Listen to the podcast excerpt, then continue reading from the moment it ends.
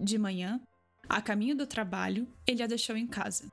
Antes de descer do carro, ela perguntou se o veria no jantar e ele disse que sim. Seus amigos acham que sou sua namorada? Ela questionou. Ele sorriu. Bom, a gente tem saído juntos um bocado de vezes, ele respondeu. Duvido que eles passem a noite em claro pensando nisso, mas é. Talvez imaginem que sim. Alice afirmou que estavam afinal andando juntos. E Félix concordou que estavam. Pode ser que alguém estranhe, ele completou, mas não dou a mínima. Ela perguntou por que alguém estranharia a ideia de duas pessoas solteiras andando juntas, e ele segurou o câmbio pensativo. Este é o trecho do romance Belo Mundo Onde Você Está, da Sally Rooney, Alguma vez você já se pegou pensando, é hora de dar outro nome para esse date ou melhor segurar a onda, pois não posso ser muito emocionada?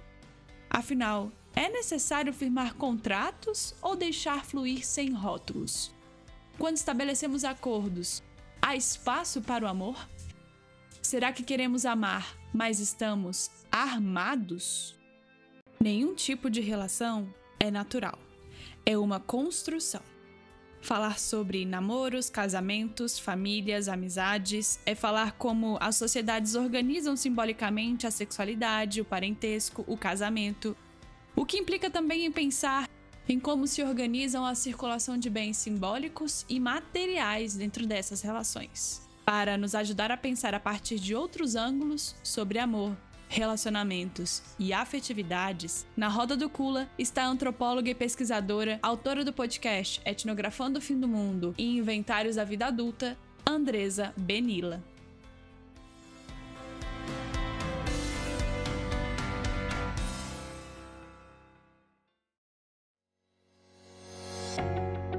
Andresa, obrigada por você estar aqui. Estou muito feliz de te receber hoje para essa conversa e para a gente poder abrir Primeiro, eu gostaria que você se apresentasse para gente. Conta quem é você sem bengala. Disponha. É, muito obrigada pelo convite. É um grande prazer estar aqui conversando com você. Sou doutoranda, estou fazendo doutorado em antropologia. Eu acho um pouco difícil me apresentar sem falar de profissão, essas coisas.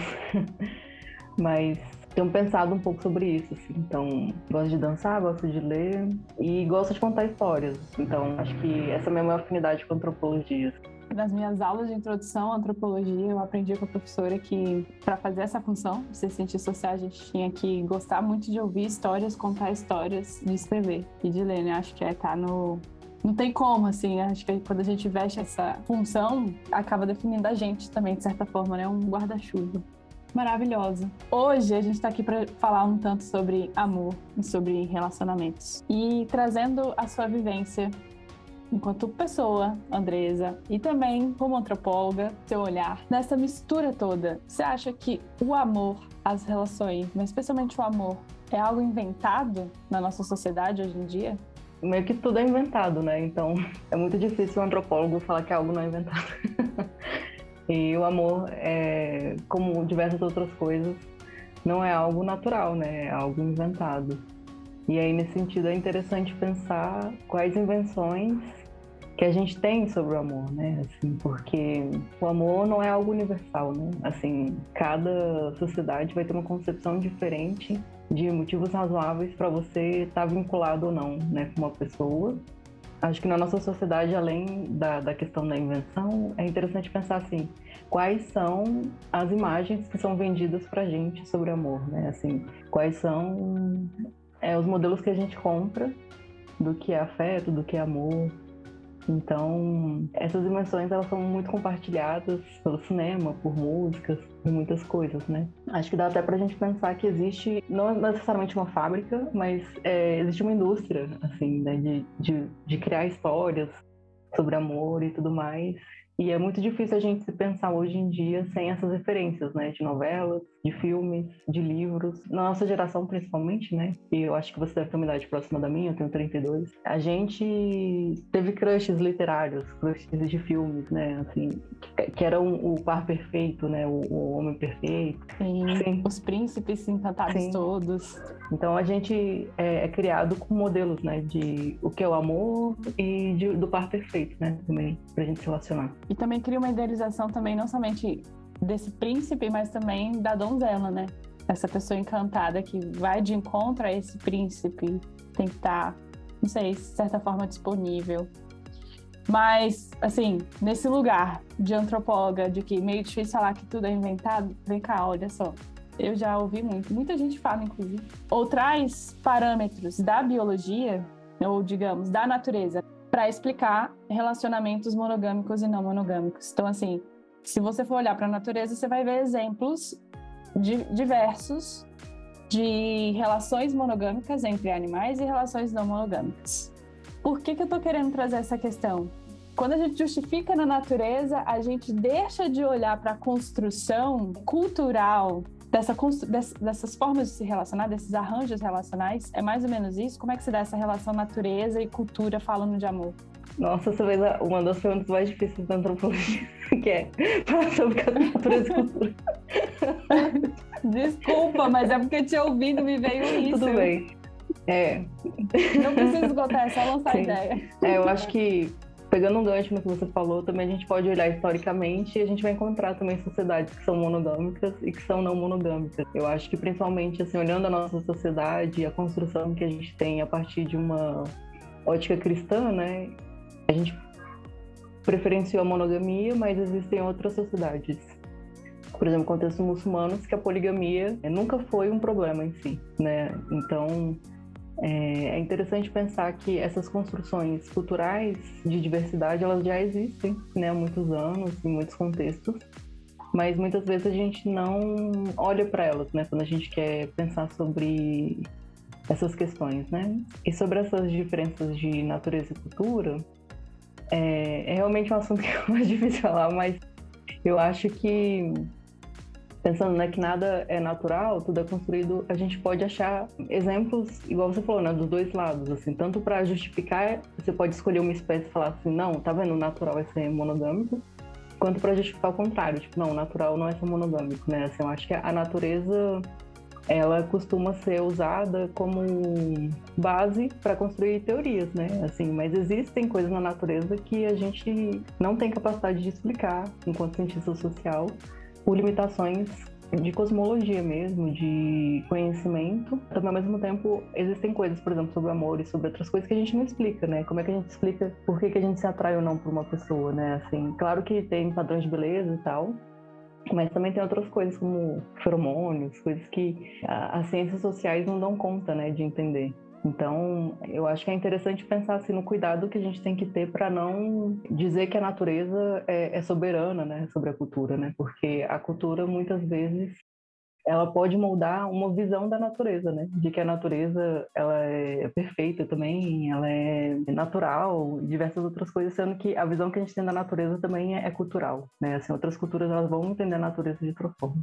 Mas acho que tem uma ideia que toca nisso tudo, ou que é a grande tensão quando a gente vai olhar para a construção social dessa é, do amor, que é o ideal de amor romântico. Se a gente pudesse descrever o que é esse amor romântico, como é que você descreveria assim? Qual é a essência desse negócio? Como é que ele cheira? Como é que ele nos toca? Como é que ele machuca também, né? Sim.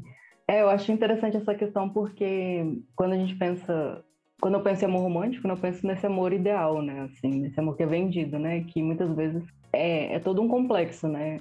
Então é você encontrar uma pessoa que vai ser perfeita para você e que vocês vão dar muito certo, é, vocês vão ser muito complementares e vocês vão ver uma relação sem problemas e que vão ser felizes para sempre, né? E isso machuca de diversas formas, né? Porque é, muitas vezes você vai encontrar pessoas que podem ser compatíveis com você de outra forma, que podem ser bom, bons parceiros, mas às vezes você tem uma idealização tão grande de, do que é um parceiro ideal, do que é um amor, do que é um sentimento, é, que às vezes as pessoas não se permitem ter outros encontros, né? Encontros que poderiam ser interessantes, né? Assim, eu acho que muitas vezes existe uma expectativa de que o amor vai ser algo muito diferente, muito absurdo, muito incrível. E não necessariamente, assim, eu acho que também é, o amor romântico, né, muitas vezes ele é vendido como um, um modelo muito específico, né, que vai mudar tudo, que você não vai ter dúvida, que você vai ter todas as certezas do mundo, você quer ficar com aquela pessoa para sempre. E existem outros amores possíveis, né? Assim, existem diversas formas de amar, né? Existem pessoas que você vai se apaixonar e se encantar de outras formas, né? Não vai ser dessa forma explosiva. Acho que principalmente também depois da, da, das primeiras experiências amorosas, as coisas elas não vão ser tão intensas, né? Porque a primeira vez que você se apaixona por alguém, a primeira vez que você faz alguma coisa é muito diferente da segunda vez, da terceira vez. Eu não estou dizendo que é maior ou menor, mas eu acho que as expectativas de que o amor romântico seja algo muito intenso, é, muito grande, faz com que a gente sofra, e a gente sofre muitas vezes também, não é só pela gente, assim, mas pela outra pessoa não querer ficar com a gente, porque ela acha que o que ela sente pela gente não é suficiente, ou que a gente não é perfeito o suficiente, né? Porque como é uma relação, né? Então é difícil dar, dar match, né? Não é, não é, todo dia que vai dar match, né? Sabe que eu fiquei, fico pensando? Acho que a gente entra nessa ideia de amor romântico buscando uma igualdade numa balança que não tem, não tem como é, igualar. Então, talvez amar seja muito mais sobre as nossas diferenças do que sobre as nossas semelhanças, sabe? Uhum. Claro que as semelhanças, de alguma maneira, traz identificação, e isso é importante para a relação, né? Mas a questão que se envolve é como a gente constrói isso tudo num tipo de arranjo que leva, sei lá, a construção do casamento como o único modelo possível, forma possível de expressão e de chancela, digamos, social de que o amor existe numa relação, né? Uhum. E aí, mas assim, se a gente for olhar historicamente, casamento isso se tornou, né, uma expressão de amor romântico, nada mais era antes como estratégia de ascensão social, riqueza, manutenção da riqueza e tudo. Enfim, se você puder explorar um pouco sobre isso, como é que você pensa casamento? Como é que você olharia para essa relação de casamento nesse seu olhar de antropóloga? Posso só voltar num ponto que você falou dessa coisa da gente procurar igualdade, né? Volta, por favor. Fica à vontade. É porque, querendo ou não, é, é difícil não lembrar da ideia de alma gêmea, né? Porque existe muito essa ficção, né? Assim, de que a, a pessoa vai encontrar uma alma gêmea e isso tem sido reatualizado, né? Assim, porque hoje em dia as pessoas, elas têm consciência de que esse é um modelo meio que obsoleto, então elas não vão falar isso, que elas estão procurando alma gêmea, mas elas estão procurando a pessoa perfeita para elas de outro sentido, assim. Eu acho que, principalmente por causa do Tinder e outros aplicativos, as pessoas elas acham que elas vão encontrar a pessoa ideal para elas. Elas acham que elas vão ter acesso ou vai chegar uma hora que elas vão conhecer a pessoa que vai ter mais compatibilidade com elas, né? E nesse sentido é interessante pensar em alguns aplicativos como o OkCupid, que eu não sei se você conhece esse aplicativo. Não conheço. É um aplicativo que você vai respondendo várias perguntas e aí ele vai, quando você vai ver o perfil de outra pessoa, ele coloca lá assim, ah, você tem 60% de compatibilidade com essa pessoa, você tem 50% de compatibilidade com essa pessoa. Então cria um ideal que vai chegar uma hora que você vai encontrar alguém que pode ser, sei lá, 90% ou 80%. Então, é, é, cria uma sensação de que existe uma compatibilidade perfeita, né? De que existem. que a pessoa certa tá aí, é só você procurar. Estão sendo atualizadas algumas ficções. É, mas agora, voltando sobre a coisa do casamento, é interessante a gente pensar que até hoje, né, em algumas sociedades, o casamento ainda é muito estratégico. Pensando em alguns contextos, principalmente não ocidentais, né, o casamento ele ainda não é tão romântico, né? Assim, as pessoas elas nem sempre vão escolher com quem elas vão casar, né? Essa ideia de que a gente vai casar com quem a gente escolhe por amor, ela é muito ocidental, muito moderna, é muito atual, assim. Então, é talvez a geração dos nossos avós para trás, talvez eles não tenham tido tanta escolha assim. Ao mesmo tempo, também a gente tá num, num cenário diferente que assim, os nossos avós conheciam, sei lá, cinco pessoas solteiras no bairro deles e tal, na igreja e tal. A gente conhece muita gente por causa da internet, por causa de outras coisas. Também a gente tem muito mais acesso a diversas possibilidades, né? Tem um, um, uma autora que é a Lori não, eu falei errado, é Logan Uri, que é desse livro aqui, que é Como Encontrar Seu Par. Ela fala que hoje em dia tá mais difícil se relacionar porque a gente tem mais opções. Então, como a gente tem mais opções, é mais difícil escolher hoje em dia eu tenho a sensação que o casamento é visto como algo muito sério. Antigamente eu acho que as pessoas elas viam isso como uma etapa da vida, por mais que elas tivessem a ideia de que elas fossem ficar casadas para sempre e tudo mais. Eu não sei, eu tenho a sensação que não era tão pesado como é hoje. Assim, as pessoas elas parece que estão com medo de se relacionar. É, eu conheço poucas pessoas que são solteiras hoje em dia que começam a namorar, a maioria tá solteira. Casar, nenhum dos meus amigos casou, não sei se, você, se seus amigos estão casando, então eu acho que existe uma visão muito negativa do casamento, assim, mas não no sentido de instituição em si, mas eu acho que é como um compromisso muito sério, assim. E, o que eu acho curioso, porque é muito mais fácil separar do que antigamente, mas mesmo assim as pessoas elas estão evitando, né, casar. Mas também eu acho que isso é reflexo de outras coisas, né? Eu acho que hoje em dia o, o amor e, essas, e outras coisas, elas estão conseguindo se apoiar em outras coisas. Elas não precisam desse compromisso sério frente ao Estado, né? Assim, o compromisso entre as duas pessoas pode ser suficiente, né? Não precisa dessa autoridade do Estado e tudo mais. Pensei várias coisas te ouvindo, muitas coisas te ouvindo, assim. Primeiro, sobre essa sensação de oferta, de aumento da possibilidade de você encontrar alguém compatível num mundo que não sei mais quantos bilhões de pessoas que existem, né? Então, saiu dessa lógica de conhecer cinco pessoas no bairro para uma oferta quase que sem dimensão, sem fronteira, para eu conhecer alguém que seja parecido comigo, né? Por outro lado, se aumenta a oferta, a gente poderia pensar de que a possibilidade da gente amar também aumenta. Mas o que a gente tem identificado é uma dificuldade de envolvimento emocional que olha para esse casamento como um compromisso muito sério. Isso é um compromisso uhum. muito sério porque está faltando o quê? Envolvimento emocional, né? E tem uma socióloga é, americana que se chama Lisa Wade. Ela fez uma pesquisa no campus universitário no qual ela é professora não me lembro agora ao certo onde ela é professora, mas junto da geração Z, ela diagnosticou que a geração Z tem transado ou se relacionado menos do que a nossa geração de millennials, inclusive. E a cultura do ficar, que não é algo tão comum dentro dos Estados Unidos, mas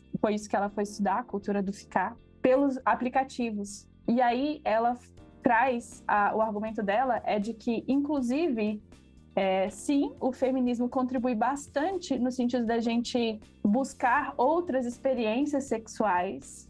Porém, contudo, entretanto, já que nós mulheres podemos estar em quaisquer lugares que nós queremos estar, quando a gente está buscando uma nova relação ou uma nova maneira de se colocar numa relação, no envolvimento amoroso, a gente ainda segue padrões estereótipos de um patriarcado. Como assim? No sentido de que a cultura do ficar, segundo essa socióloga Liz Wade, ainda seria a cultura do estupro, porque gente, as mulheres se colocariam num tempo de disponibilidade, mesmo que elas não queiram, digamos ali, sabe? É, ela tá lá no aplicativo, ela se relaciona sem um envolvimento amoroso, na expectativa de que um dia o cara olha para ela e fala: putz, você é uma pessoa legal, vamos namorar. Então, sei lá, quanto tempo? Você vai ficando sério com a pessoa ali e tal. Aí, aí, você vai ter aquela conversa com o contatinho e fala, e aí, como é que a gente tá? Que rolê é esse? Me explica. Não, eu só gosto de você. Ou não, agora vamos firmar o compromisso, sabe? Então, medo do compromisso ou receio do envolvimento emocional que acaba é, reatualizando essa cultura do estupro. Então, pensei isso enquanto te ouvia, sabe? Me lembrei dessa, dessa pesquisa que eu, que eu li e achei muito interessante, porque, cara, é isso, né? Eu acho que esse contexto de Tinder e de aplicativos, de um lado, potencializa a gente conhecer outras pessoas, mas tá trazendo também outras questões que a gente precisa lidar. E eu acho um paradoxo, me parece ser um paradoxo, assim, ao mesmo tempo que a gente tem essa oferta muito grande, o envolvimento que se coloca que a gente está disponível para é, se relacionar está em queda, diminuiu. Sim, total. Eu vendo você também fiquei pensando várias coisas, assim. Eu acho que a principal é que existe uma desigualdade de gênero, né, nas relações heterossexuais, né, que pode se repetir em outras relações, mas é, nas relações heterossexuais é no tempo do homem, né? Assim, um homem que pede namoro, o um homem que pede em casamento, meio que a mulher é ensinada a esperar, né? E o homem também, ele espera isso, né? Ele espera que ele escolha, né? Que é um pouco... Não sei se você conhece a teoria da prateleira do amor, da Valesca Zanello. Pode contar pra gente. Tá, a Valesca Zanello é uma psicóloga, ela é professora no UNB e ela tem uma teoria sobre a prateleira do amor, que seria onde são as mulheres, né? Dentro do patriarcado, e aí as mulheres mais padrão, elas estariam num lugar melhor da prateleira, assim, como se estivesse mais visível, e as mulheres mais fora do padrão, as mulheres gordas, as mulheres negras, estariam num lugar de menos destaque na prateleira, né? Mas todas as mulheres, elas esperam ser escolhidas pelos homens. E os homens, eles acham que eles têm o direito de escolher, né? Por isso que nessas assimetrias de gênero dentro dos relacionamentos heterossexuais, os homens que têm o poder de escolher quando vai namorar ou não, né? É muito difícil você ver uma mulher pedindo um cara em namoro e tal, porque ela sabe que se ela pedir, não tem tanta legitimidade quanto ele pedir, né? Assim.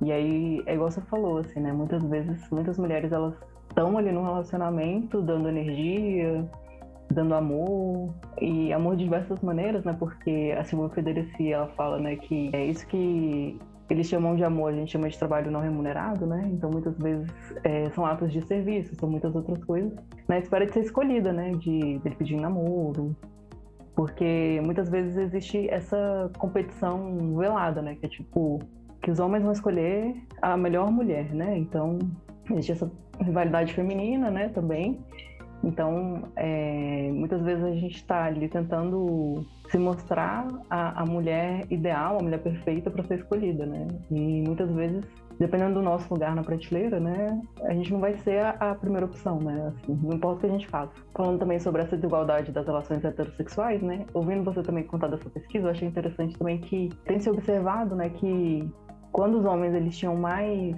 eles eram menos cobrados, eles assumiam mais compromissos, né? Assim, tipo, nos anos 70, nos anos 60, hoje em dia, que as mulheres também têm possibilidade de pedir mais divisão de tarefas nos relacionamentos, em diversas coisas, também eles têm é, estados mais, estados mais resistentes a assumir compromisso, né? Porque eles sabem que hoje em dia eles não podem mais é, reproduzir um comportamento que os pais deles tinham, né? Que os avós deles tinham. Isso tem que melhorar um pouco. Bom, falando desse contexto todo e de aplicativos que eu acho que a gente está muito imersa nisso de alguma maneira ou de outra, você acha que as nossas relações, nossos relacionamentos mais íntimos, eles têm passado por uma lógica econômica? A gente está numa racionalização muito grande, assim? É, eu acho que eles sempre passaram. Assim, eu acho que o que muda é a lógica assim, do período, né? Porque eu acho que em outros contextos, talvez o que era visto como interessante, o que era visto como suficiente, o que era visto como o ideal era diferente, né? Mas hoje em dia, acho que por diversas questões, né? Assim, pensando até aquelas questões assim, tipo, ah, no primeiro encontro, divide ou não a conta, e coisas assim, por causa de diversas questões, mas principalmente por as mulheres hoje em dia estarem numa posição de sujeito, né? Existe uma ideia, acho muito grande, de que as coisas têm que ser muito divididas meio a meio, né? E aí isso remonta muito à lógica capitalista, né? Porque na lógica capitalista você a coisa custa X e você paga X, então é uma troca igual. Porque em outras trocas, como dádiva, né, que é um outro regime de troca, é, não necessariamente você vai dar X e vai receber X a, a troca capitalista que ela iguala o preço das coisas, que ela precifica as coisas, que ela diz isso vale isso, e se você der mais que isso, você está dando demais, e se você der menos que isso, você está dando de menos. Fora da lógica capitalista, não existe tanto essa quantificação do, do preço das coisas. É interessante pensar como que o capitalismo envolve a nossa forma de pensar, assim, porque é muito comum a gente pensar em lógicas de que a gente está fazendo mais ou que a gente está fazendo menos, que a gente está tendo um prejuízo ou que a gente está tendo lucro, né? O que talvez em outras sociedades não capitalistas as pessoas não pensem nesses termos, né? Assim, porque é muito do capitalismo você se sentir lesado se você acha que você está dando mais. Essa ideia de, de lesamento, desse sentido de, pre, de prejuízo, não faz tanto sentido em outros lugares, em outros contextos. Algumas perguntas. Uhum. O que seria então essa troca da dádiva? dentro desse, desse contexto das relações e economia, etc. E que outras. Você pode trazer um exemplo de outras sociedades que lidam com isso de outra maneira? Para quem, assim, para quem a gente está imerso nessa lógica capitalista e acha que a maneira de se relacionar é essa. Qual é o outro olhar possível? O que, que você tem de novidade para contar para gente? Tá, é, dentro da antropologia econômica, a gente tem três tipos ideais de trocas, né? A primeira é a troca de mercado, que é a capitalista. A segunda é a troca de escambo, que é muito rara. É um tipo, assim, que só ocorre em, em eventos catastróficos, coisas assim. E a troca de dádiva, né? Dádiva pode ser traduzido como presente também. Quem descreveu esse tipo de, de, troca, né, foi um antropólogo francês chamado Marcel Mauss, a partir de, tra de trabalhos que ele leu, assim, do trabalho do Franz Boas e do Marinovsky sobre algumas sociedades que ainda não estavam colonizadas, né, na época, e inclusive, né, o Marinovsky estudou o Kula, que é um sistema de trocas na Ilhas Troga. E... O nome desse podcast, gente, ela vai contar agora, na boca dela. Sim. E aí o Kula é um sistema de trocas. Então o Malinowski ele observou como que as pessoas daquelas ilhas se organizavam, se mobilizavam para visitar as outras ilhas trocando braceletes e colares e o que, que isso significava ali socialmente, né? E significavam diversas coisas, né? Essas trocas elas faziam parte da vida social daquelas pessoas e eram formas de construir diversos vínculos, também de trocar conhecimento, trocar alimentos, trocar diversas coisas, né? Mas resumindo um pouco mais, para ficar compreensível, né, a troca da dádiva ela é um pouco a troca de presentes, né? Então, quando você ganha um presente de aniversário, é, muitas vezes você vai lembrar dessa pessoa e vai querer dar um presente de volta no aniversário dela, né? Então, a troca da dádiva ela não é igual à troca mercantil, né? Ela não é instantânea. Então, a troca da dádiva ela ocorre com um lapso temporal.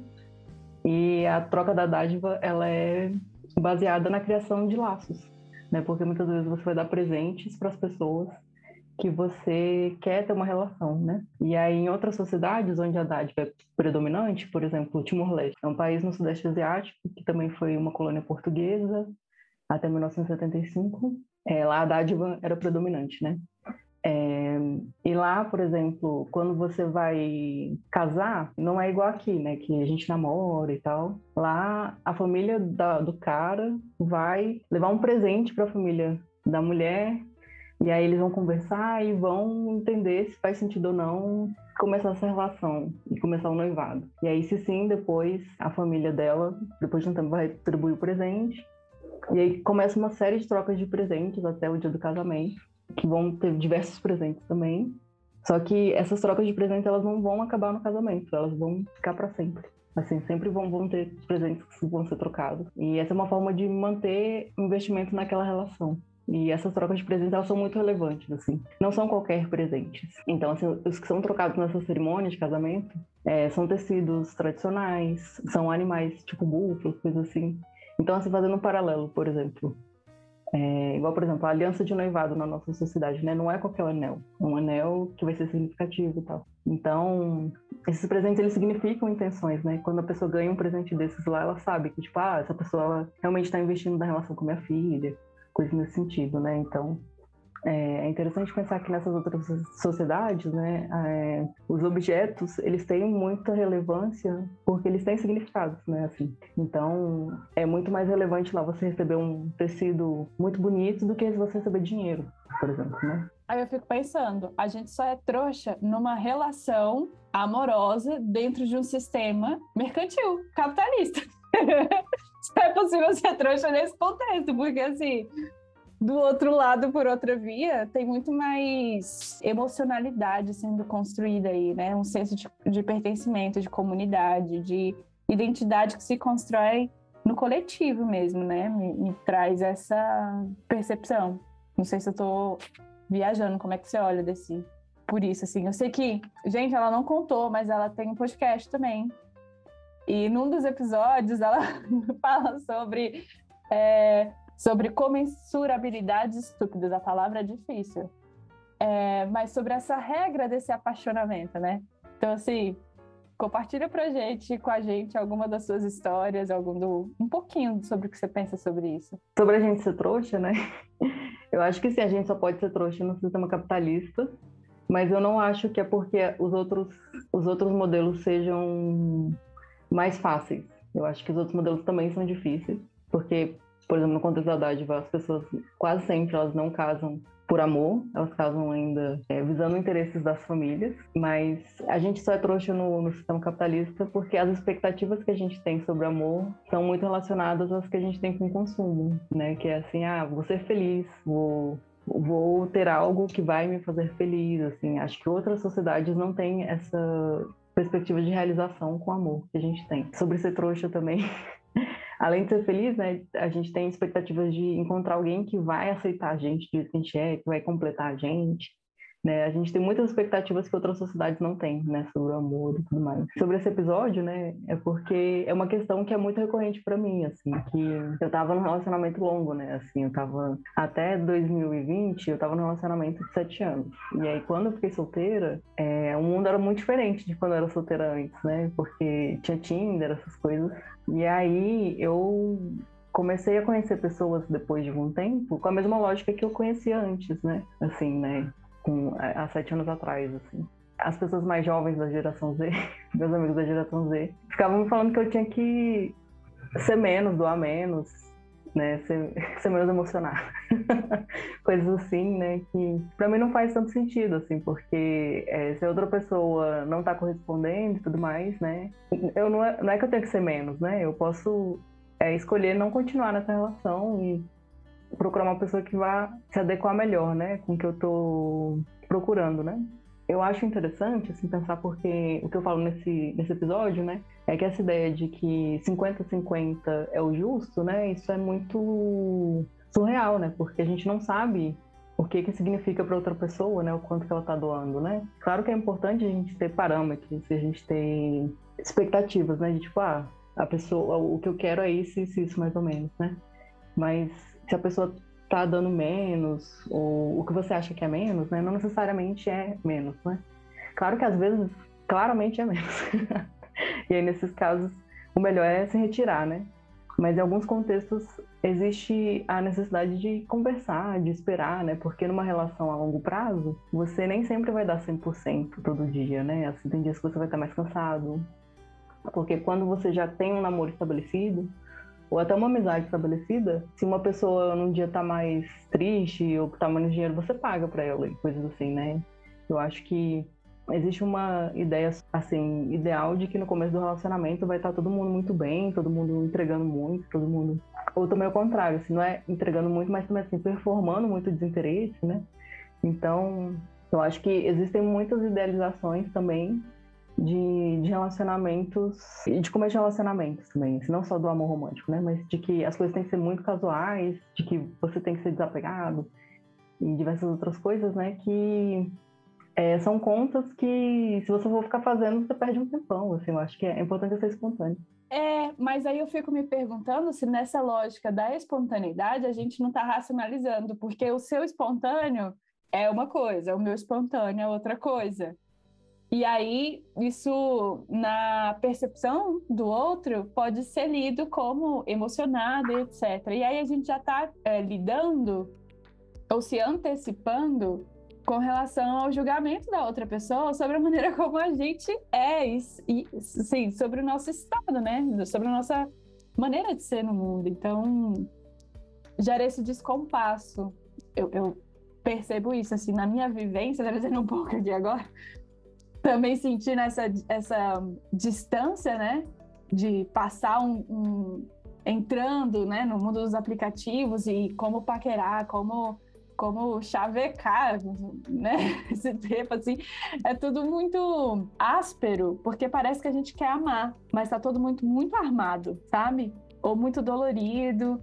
Então, ter esse tipo de, de conversa mais para minimamente pactuar o que, que é, o que, que se espera de uma determinada relação, parece que você está chamando a pessoa pra, para um casamento, entendeu? E você está querendo o mínimo, que é do tipo, oh, deixa eu entender qual é o espaço que você está ocupando aqui, porque o que eu tenho de disponibilidade de espaço é essa janela desse jeito nessa festa, entendeu?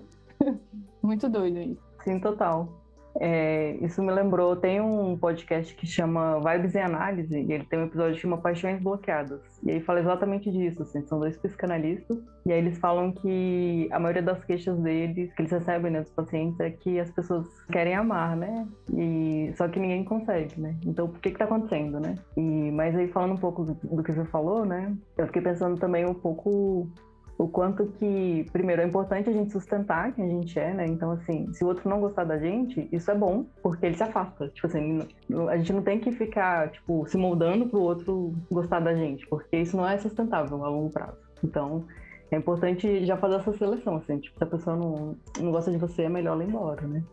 E no outro tópico, porque é muito engraçado isso, assim, porque parece que, assim, da minha perspectiva de mulher hétero, né, assim, parece que existe uma dificuldade, principalmente, assim, de mulher hétero que só se relaciona com homens héteros, né? Existe uma dificuldade dos homens de entender conversa como uma parte de relacionamento que não precisa ser um namoro.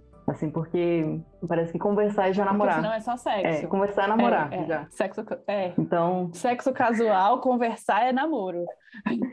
então, é, existe uma dificuldade de, de ter qualquer nível de acordo, igual você está falando, né? Assim, de, de estabelecer um mínimo, né? Assim, parece que você fala assim, não, a gente vai fazer isso e isso já é um compromisso. E eles não querem compromisso nenhum. E você falou, né, da coisa de que ficar nos Estados Unidos é diferente, né? Assim, a, tem alguma autora que agora eu não lembro o nome, que ela fala que ficar é uma modalidade bem brasileira, assim, que em outros lugares não tem e tal. Mas eu tenho a sensação, não sei se você pensa também, que como ficar no Brasil já é uma coisa mais estabelecida, as pessoas estão evitando até ficar, porque elas acham que é um compromisso já. Porque ficar é um tipo de relacionamento. Então, hoje em dia as coisas estão tão mais fluidas que é difícil até às vezes você encontrar um ficante, porque as pessoas já acham ficar um relacionamento muito sério também. Então, eu acho interessante esse período que a gente está igual você falou dos paradoxos, né? Que é assim, a gente pode falar sobre tudo e ao mesmo tempo a gente não pode falar sobre tudo. Então, com a pessoa que você acabou de conhecer, você pode falar sobre diversas coisas, é, sexuais, diversas outras coisas, mas você não pode falar sobre afeto. Você não pode falar que você está gostando dela. Você não pode estabelecer um contrato.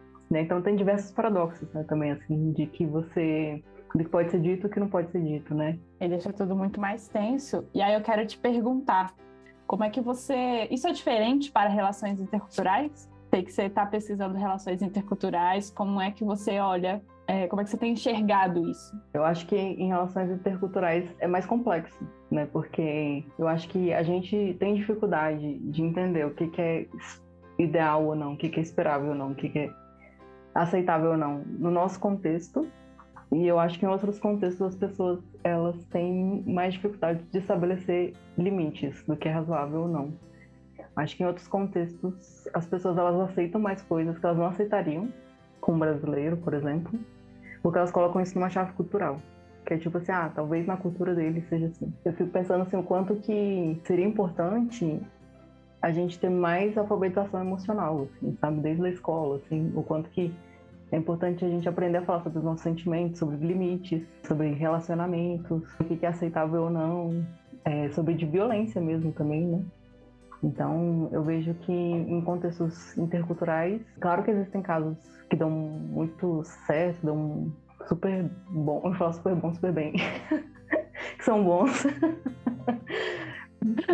tá tudo certo, a gente entendeu.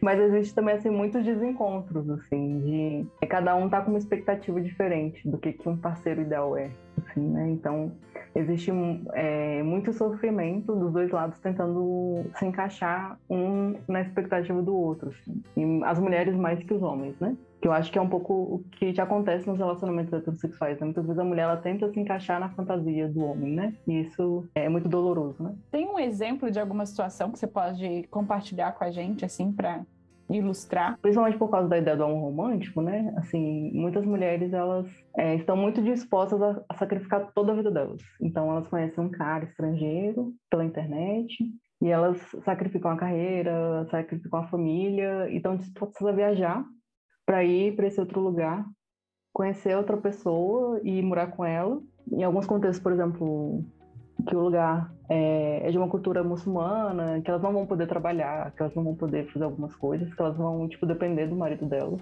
E elas estão abertas a, a abrir mão de tudo isso em nome de um amor. E quando chega lá, elas não sabem muito de como é a cultura lá, que elas vão ter que morar com a sogra, que elas vão ter que fazer parte de uma dimensão assim familiar que a gente não tem no Brasil, que é de você meio que ter uma hierarquia familiar, que você tem que fazer comida para sogra, cuidar dos seus sobrinhos, fazer diversas coisas. Então, eu acho que e as mulheres elas tentam se encaixar. Elas não estranham essas coisas. Elas vão indo até o limite delas. É, e muitas vezes, muitos desses caras, quando elas chegam lá, né? Alguns, por exemplo, em alguns contextos eles poderiam ou não dar autorização para elas lá estudarem, coisa assim, porque muitas delas têm que estudar de novo lá, se elas quiserem trabalhar lá, né? E alguns não dão, coisa assim, e elas só vão se adaptando, né? Elas não vão pensando que, tipo, ah, não, poderia voltar pro Brasil e retomar minha vida, né? Assim, é tipo, ah, eu já vim até aqui, o amor é sacrifício mesmo, então eu vou me adaptar a essa realidade em nome do amor, né? Em nome de ser feliz, né? Assim, em nome de desse sentimento, né? Então eu fico pensando, né, o quanto que os homens não fazem isso dessa forma, né? Assim, que é um pouco o que a Valesca Zanello fala também, né? Os homens, eles aprendem a amar diversas coisas, né? A gente aprende a amar os homens, né? Então, eu não vejo os homens fazendo esses sacrifícios todos, né? Assim, é uma coisa muito que a mulher é ensinada a fazer e que para a mulher vale a pena, né? Muitas mulheres vão é, descrever a aventura da vida delas, a história da vida delas a partir de um relacionamento, né? Não a partir de suas carreiras, dos homens, né? Você trazendo essa, esse exemplo para gente, me fez pensar sobre como essas mulheres podem se sentir sozinhas, a solidão, dentro desse contexto por inteiro, né? E pensando vivência de mulheres, mulheres negras, mulheres indígenas, mulher, pessoas com deficiência, mulheres com deficiência no nosso país, acho que a solidão também se amplifica, né? Ou é, essa é uma temática muito presente, assim. Isso se coloca de maneira muito presente no quesito relacionamentos. E eu sei que você já escreveu algo nesse sentido quando você estudou escravidão aqui no Brasil e tudo, num olhar mais é, antropológico e historiográfico também, de que olhar para essa relação sobre escravidão e a mulher no nosso país é fazer uma antropologia de esquecimento. E isso me veio muito a ideia de solidão, assim, também, sabe? De um vazio, uma imagem de um vazio. Então, eu queria te perguntar, faz sentido a gente ponderar sobre branquitude, negritudes, sobre capacitismo, para falar de amor, para falar de relação?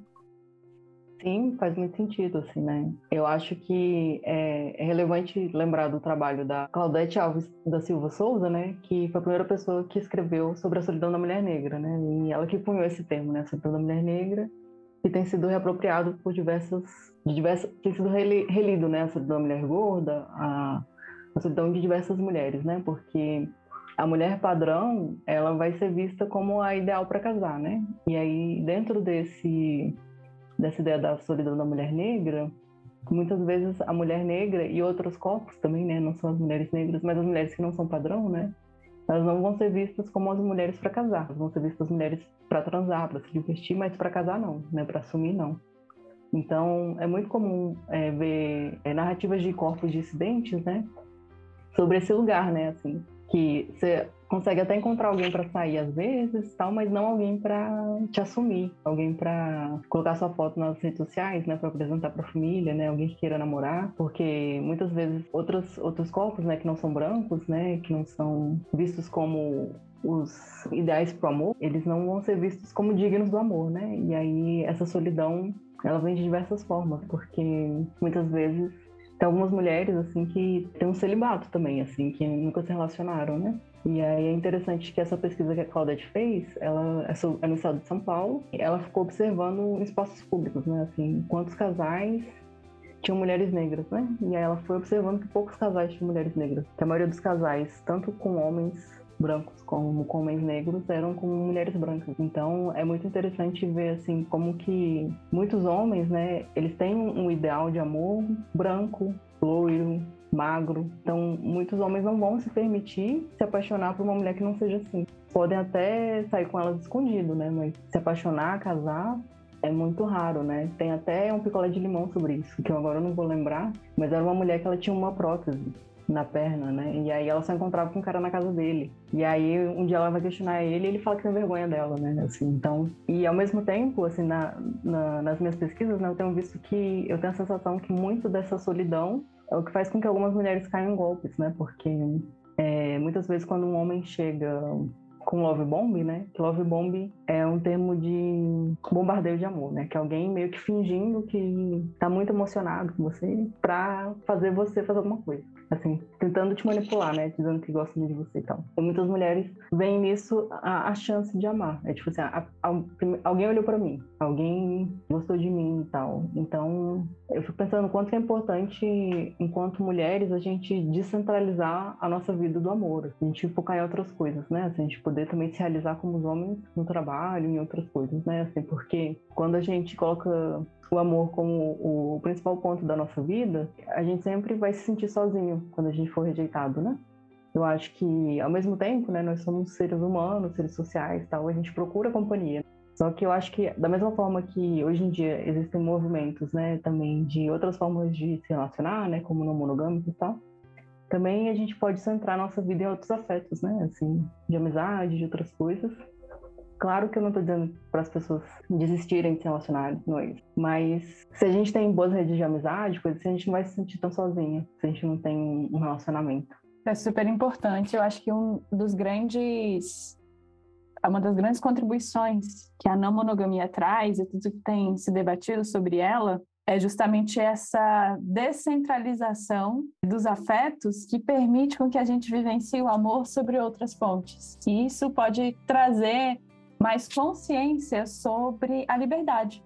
Aonde está a nossa, a nossa própria liberdade? Como você quer vivenciar, né? Essa, as suas escolhas, esse livre-arbítrio, assim, com relação às relações, aos seus relacionamentos. Então, pensar trabalho também é pensar uma relação. E a gente esquece, a gente vive o trabalho como uma coisa tão massacrante no nosso dia a dia que esquece que a maneira, muito provavelmente a maneira como você se relaciona com os seus afetos na sua casa, com, seus, com as suas parcerias, esses padrões de comportamento podem se refletir ali no trabalho também, porque é uma relação, sabe? tá tudo muito junto e misturado, assim. Então, é bem importante a gente fazer esse exercício de descentralizar ou de desconstrução desses padrões que normalizam as formas de afeto para a gente poder vivenciar e explorar um pouquinho as possibilidades de amar de outras formas, ter vários amores, né? Ter vários quereres, vários desejos e diferentes realizações, assim. Sim, eu acho que eu só consigo concordar, não consigo nem falar nada muito além disso. Foi uma reflexão te ouvindo nesse papo maravilhoso. Eu queria trazer aqui com que você a possibilidade, a oportunidade de você dividir, compartilhar com a gente como faz para as pessoas te acharem, o que é que você faz, assim, Conversar com antropólogos é uma coisa incrível, é sempre um abridor de cabeça. Mas compartilhe aí, como é que as pessoas podem te achar, é, o que, que você faz, ou o que, que você já produziu que tem aí disponível para as pessoas sacarem um pouquinho do que é antropologia. Eu tenho dois podcasts, um que eu fiz também para me aproximar dos alunos, né, durante a, a pandemia, que eu estava dando uma matéria de introdução à antropologia de estágio docente, que é etnografando o fim do mundo. Aí é só pesquisar etnografando o fim do mundo no Google. Também tem no Spotify. E aí é um curso de introdução à antropologia. E tem o Inventários da Vida Adulta. Que aí são poucos episódios, porque eu percebi que eu não tinha tanto tempo quanto eu achei que eu tinha. Mas é um projeto que eu quero depois, quando eu tiver mais tempo livre, retomar. E nesse outro podcast eu falo mais de antropologia econômica e de algumas outras coisas também que eu vejo assim no cotidiano sobre a vida adulta principalmente, porque eu acho que a gente vive muitas mudanças, muitas coisas de forma muito intensa assim, né? Porque eu acho que a, a gente ter acesso a tantas redes sociais, a gente vê os nossos colegas estão fazendo sempre, né? Tem feito a gente repensar muitas coisas, né? Eu acho que talvez as gerações dos nossos pais não eram tão reflexivas quanto a gente, né? E não, não tinham tanto sofrimento, assim, né? Sobre não ter algumas coisas, não estar em alguns lugares, não estar feliz toda hora, né? E aí minhas, minhas redes sociais são todas fechadas, então, é, são mais esses lugares mesmo. Ninguém te acha. Sim. Mas te vê escrevendo, né? Te vê falando no podcast e pode te acompanhar nos seus escritos também essa produção bibliográfica. Sim. Bom, é, eu falar na, no Lattes, né? Assim, mas. Dá um Google no Lattes dela, gente. É, para dar um contorno para esse papo, queria te perguntar se gostaria uh, trazer um insight, se pudesse trazer aí uma, uma dica, uma dádiva para essa galera que está aqui nos escutando, um presente mesmo, sobre amor, relacionamentos. O que, que você gostaria de compartilhar com as pessoas? Não sei se vou ser muito motivacional agora. Acho que a maior coisa que eu tenho pensado assim, sobre isso é seja você mesmo, assim, porque não é realmente com todo mundo que você vai dar certo. E é importante você também pensar se você gosta da outra pessoa, se você quer estar com a outra pessoa. E não você achar só que você tem que ser aceito, que a outra pessoa tem que gostar de você, né? Acho que a relação, ela é construída nesse diálogo, e como a Débora falou, né? Tem muitas que pode ter muita potencialidade também nas diferenças, né? De ver como que as pessoas vão lidar também com você, né? Com as suas diferenças, né? Eu acho que é importante você ver como você se sente, né? Se essa pessoa faz você se sentir bem, se você se sentir mal. E não tenha medo de ser emocionado, de doar demais. E também não tenha medo de ir embora, assim, né? Porque não é só você que perde, né? Outra pessoa te perde também. Eu acho que seria um pouco isso, assim. Acho que foi um pouco brega, mas é isso. Não achei brega, não. Achei uma coisa muito More Than Love, uhum. sabe? A série. Sim, adoro. Adoro essa série. muito boa, Sim. né? Ai, Andresa, eu acho que é isso. Temos um Cula. Muito obrigada pelo convite, eu adorei a conversa. Eu também adorei conversar com você. Seja sempre bem-vinda. Muito obrigada. O que você achou desse Cula? Mexeu com algo ou alguma ideia aí dentro de você? Eu quero te ouvir eu quero saber. A gente pode continuar essa conversa pelo Instagram, arroba Cula Social. Você também pode acompanhar meus textos pelo Medium, arroba debora.fpm. Muito obrigada e a gente segue trocando.